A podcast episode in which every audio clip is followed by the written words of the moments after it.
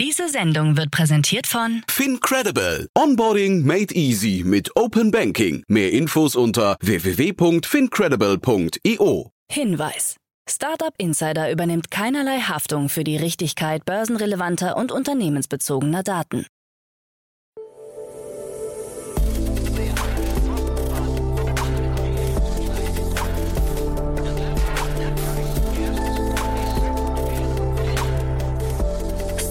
Startup Insider Daily. Morgen Update. Einen wunderschönen guten Morgen und herzlich willkommen zu Startup Insider Daily in der Morgenausgabe. Es ist bereits Freitag, der 25. November 2022. Mein Name ist Kira Burs und wir starten heute zusammen in den Tag mit folgenden News. 137.000 Nutzer zahlen für Twitter-Abo.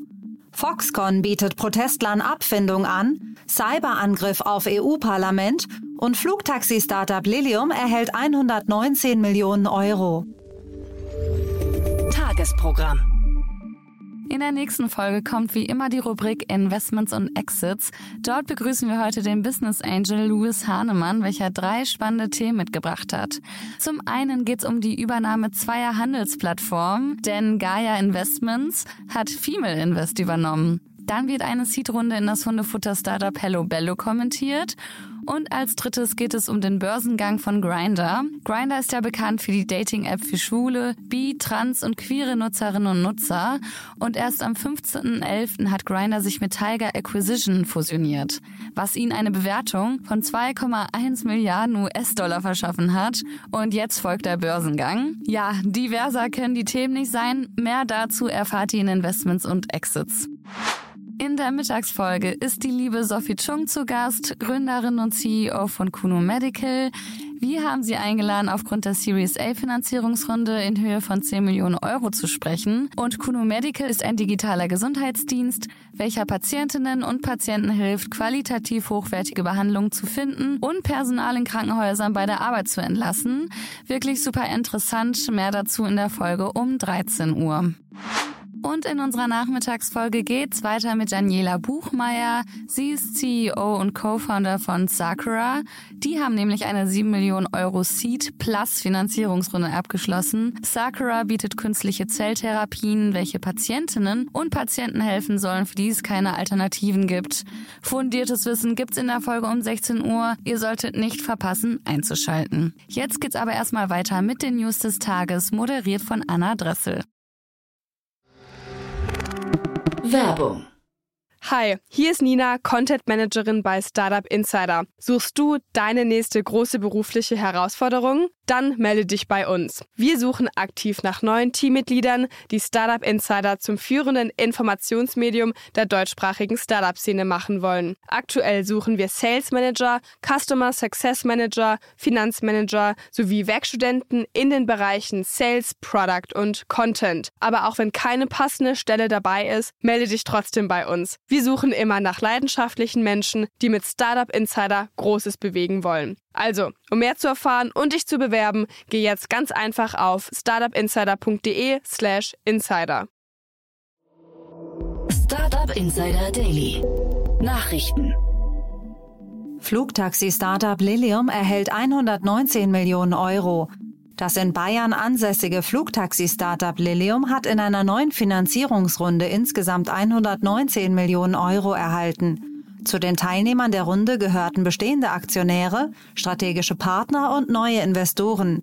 Honeywell, Archituri, Tencent und B. Riley Securities trugen zur Kapitalerhöhung bei, ebenso wie LGT und der mit ihr verbundene Impact-Investor Lightrock sowie Klaus Röwe, der neue CEO von Lilium. Auch die Vorstandsmitglieder Barry Engel, David Wallerstein und Niklas Sennström nahmen an der Runde teil. Die Mittel sollen laut Lilium für die weitere Finanzierung des Betriebs, die Entwicklung des Lilium Jet und für allgemeine Unternehmenszwecke verwendet werden. Seit Jahresbeginn ist der Aktienkurs von Lilium stark gefallen. Die aktuelle Bewertung liegt bei rund 555 Millionen Dollar. Flix sieht Gewinnzone und 49-Euro-Ticket als Ziel.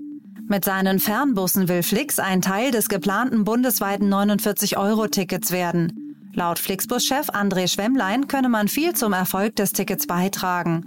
Für den Staat stellt er Mehreinnahmen in Millionenhöhe in Aussicht, wenn Flixbusse eingebunden werden sollten.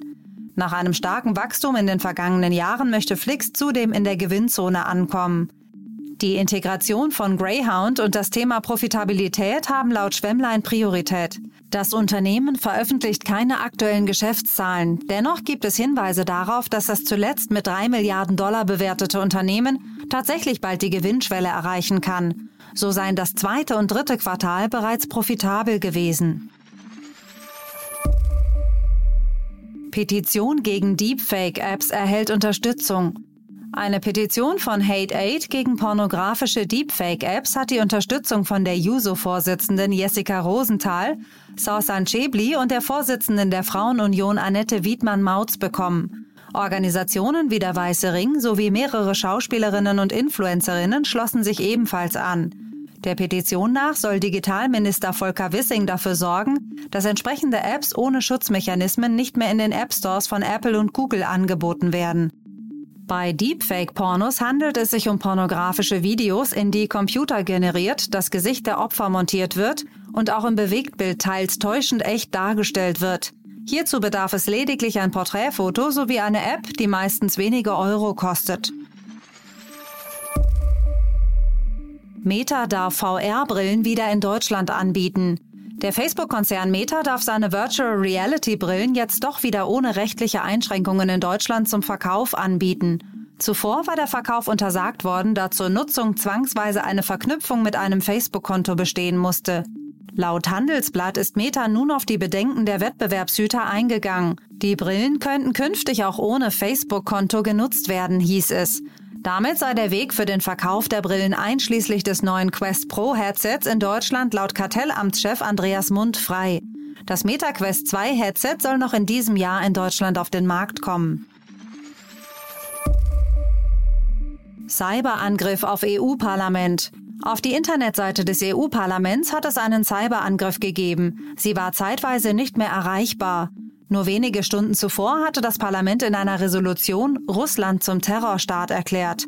Ob der erfolgreich durchgeführte DDoS-Angriff in einem direkten Zusammenhang mit der Resolution steht, ist nicht bestätigt worden. Der Presseverantwortliche des EU-Parlaments, Jaume Duch, bestätigte per Twitter die Attacke auf die Website und kündigte an, dass man das Problem schnellstmöglich beheben wolle. Laut EU-Parlamentspräsidentin Roberta Metsola hat sich aber bereits eine kremlnahe Gruppe zu der Attacke bekannt. Erst kürzlich hatte das Bundesamt für Sicherheit in der Informationstechnik BSI vor Bedrohungen durch Cyberkriminelle gewarnt. Foxconn bietet Protestlern Abfindung an. Der Apple-Zulieferer Foxconn hat seinen protestierenden Angestellten eine Abfindung in Höhe von 10.000 Yuan angeboten, was rund 1.350 Euro entspricht. Im Gegenzug sollen sie die Proteste in der iPhone-Montagefabrik in Zhengzhou einstellen, das Gelände verlassen und von sich aus kündigen. Die Auszahlung entspricht je nach Position einem oder zwei Monatsgehältern. Die Proteste waren ausgebrochen, als bekannt wurde, dass versprochene Bonuszahlungen erst im kommenden Jahr geleistet werden sollten. Berichten zufolge unterbreitete der Apple-Produktionspartner das Angebot am Mittwoch über eine Textnachricht seiner Personalabteilung, in der er die Arbeiter aufforderte, bitte in ihre Schlafsäle zurückzukehren und gleichzeitig versprach, die Lohnvereinbarungen einzuhalten. 137.000 Nutzer zahlen für Twitter-Abo. Laut dem Berliner Softwareentwickler Travis Brown haben sich innerhalb von fünf Tagen nach Einführung 137.000 Nutzer für ein Abo von Twitter Blue entschieden, das für 8 US-Dollar angeboten wird. Ihm zufolge sind unter den Abonnenten viele rechtsextreme Influencer wie der Kenosha-Schütze Kyle Rittenhouse zu finden.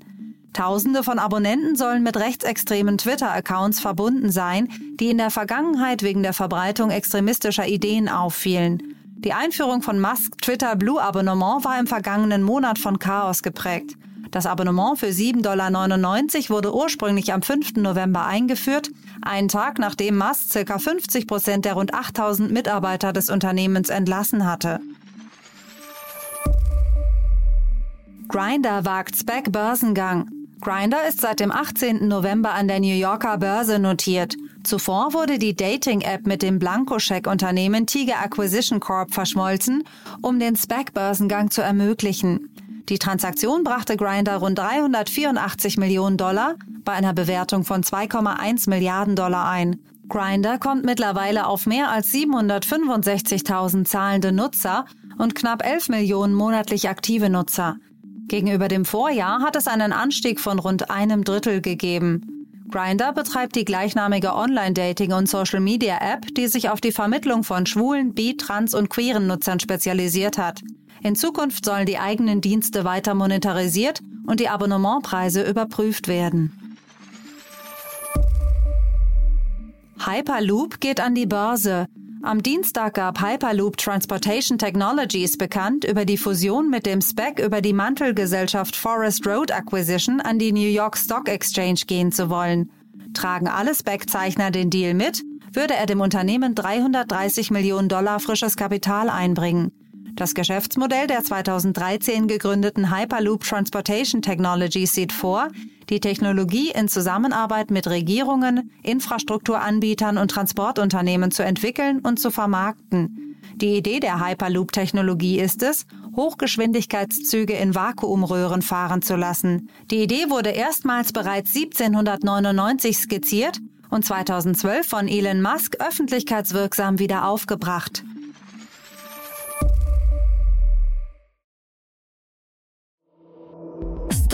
Insider Daily. Kurznachrichten.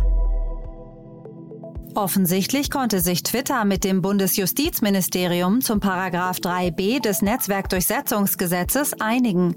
Demnach muss das Gegenvorstellungsverfahren von Twitter nicht beachtet werden. Laut dem bekannten IT- und Medienrechtsanwalt Shan Yo-Yun hat Twitter daher nicht zu befürchten, dass das Bundesamt für Justiz bis zu einer rechtskräftigen Entscheidung vor dem Verwaltungsgericht Maßnahmen gegenüber Twitter international anordnen wird, kritisierte dieser die Stillhaltezusage. Die bekannte Whistleblowerin Chelsea Manning hat ihre Memoiren veröffentlicht. Diese tragen den Titel readme.txt. Sie wurde zu 35 Jahren Haft verurteilt, unter anderem, weil sie sich weigerte, vor einer Grand Jury zu Wikileaks-Gründer Julian Assange auszusagen. Später wurde die Haftstrafe durch den damaligen US-Präsident Barack Obama drastisch verkürzt. Gestern wurde die Version 2.0 des KI-basierten Stable Diffusion Modells auf der Code-Plattform GitHub veröffentlicht. Diese bietet viele Verbesserungen an, so stehen neue Text-to-Image-Modelle bereit, die Bilder mit deutlichen Qualitätsverbesserungen in höheren Auflösungen generieren können. Die Kryptobörse Bybit hat einen 100 Millionen Dollar Fonds eingerichtet, um institutionelle Kunden in dieser herausfordernden Zeit zu unterstützen. Bybit wird bis zu 10 Millionen Dollar für bestehende und neue Market Maker auf seiner Plattform sowie für engagierte Account Manager bereitstellen. Bybit gilt laut CoinMarketCap nach Handelsvolumen als die weltweite Nummer 35 unter den Kryptobörsen.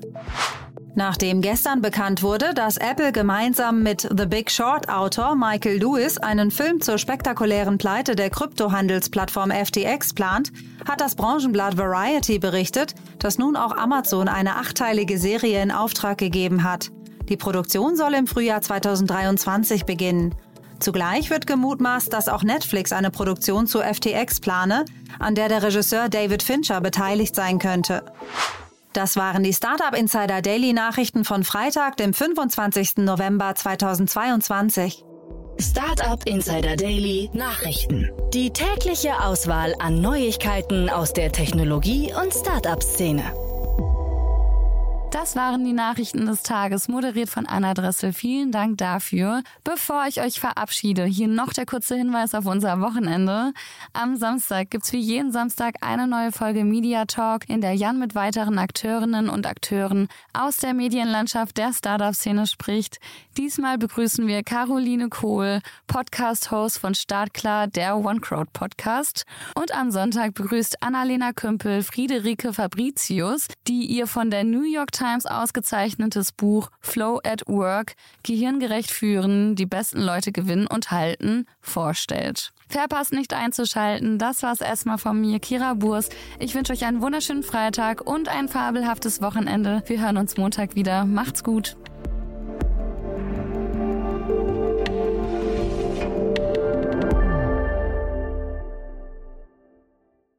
Diese Sendung wurde präsentiert von Fincredible. Onboarding made easy mit Open Banking. Mehr Infos unter www.fincredible.io.